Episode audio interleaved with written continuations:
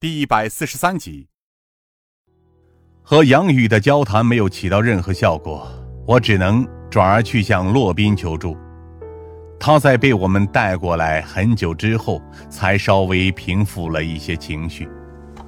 我实在是想不到有谁能干出这样的事情。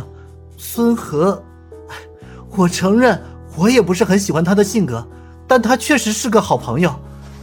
你最后一次见到他的时候还记得吗？我关切的问道，试图让他放松下来。仔细回想一下，他有没有说过什么让人在意的话？在意？洛宾苦恼的皱了皱眉。就是他走的那一天早上而已。当时杨宇已经去图书馆了，而他刚好起床，就和往常一样洗头发、喷香水。说完，洛宾才像是回想起了什么一样。啊，对了，他洗完脸之后突然提醒了一下我，说不久之后就是杨宇的生日了。杨宇的生日，我皱了皱眉。他记得这个吗？他记得我们每个人的生日，而且都会准备礼物。洛宾说着说着，又有些感伤起来。而且他不仅了解我们的喜好，送的东西还价格不菲。但他和杨宇的关系很差，我提醒道。你对此怎么看？洛宾果断而坚决的摇了摇头。他们平时可能会喜欢斗斗嘴，但绝对不会做出这样彼此伤害的事情。那你认为是谁开始猎杀你们寝室的人？面对这个提问，洛宾沉默了足足有一分多钟。而当他再度抬头时，眼前已经蒙上了一层眼泪和恐惧。也许，真的是诅咒也说不定。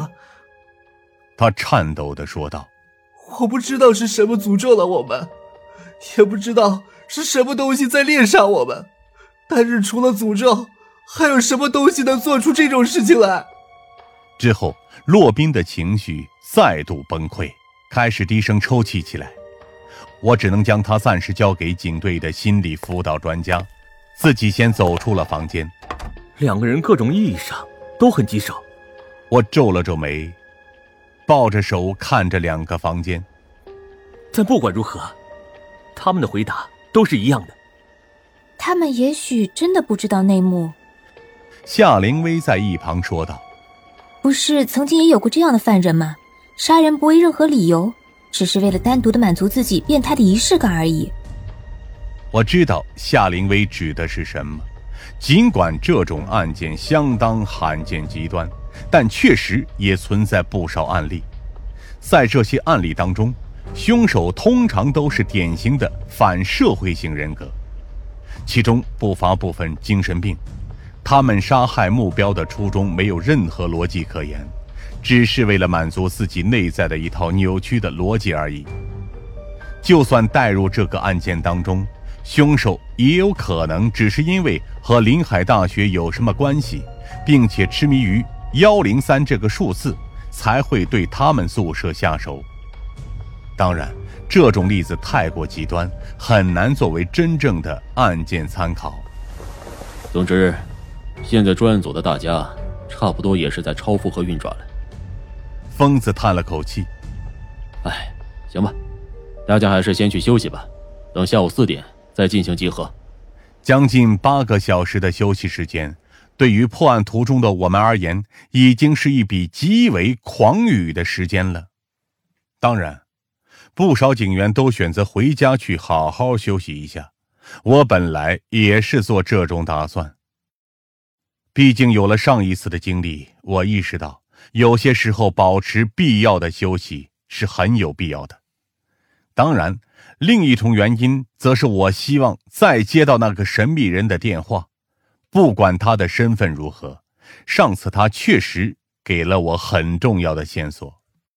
会不会那个神秘人本人就是凶手？我边走边错愕的想着，进一步联想到了历史上经典的开膛手案件。当时的开膛手杰克就是典型的反社会人格犯人，其无论是手段还是作案手法都达到了极端的程度。而其最为典型的作风，就是公然给警察写信，甚至是在报纸上匿名给苏格兰提供各种各样的线索，让警员们在他的指引下进一步追击他，享受和警察们斗智斗勇的过程。至于案件结果，到现在也还是一桩悬案，而开膛手杰克的真实面目也永远的隐藏在了历史的面纱当中。我的沉思最终被夏灵薇给打断了，而当我惊醒过来时，夏灵薇已经站在我面前，有些期待的看着我。有时间吗？他试探性的问道，眼睛里充满了期待。还是说打算回去休息？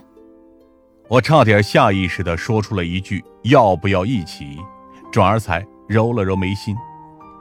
毕竟有八个小时的充足时间呢，当然很充足。那太好了，我正担心一个人去会显得怪怪的。夏灵薇松了口气。咱们一起去看一下落雪怎么样？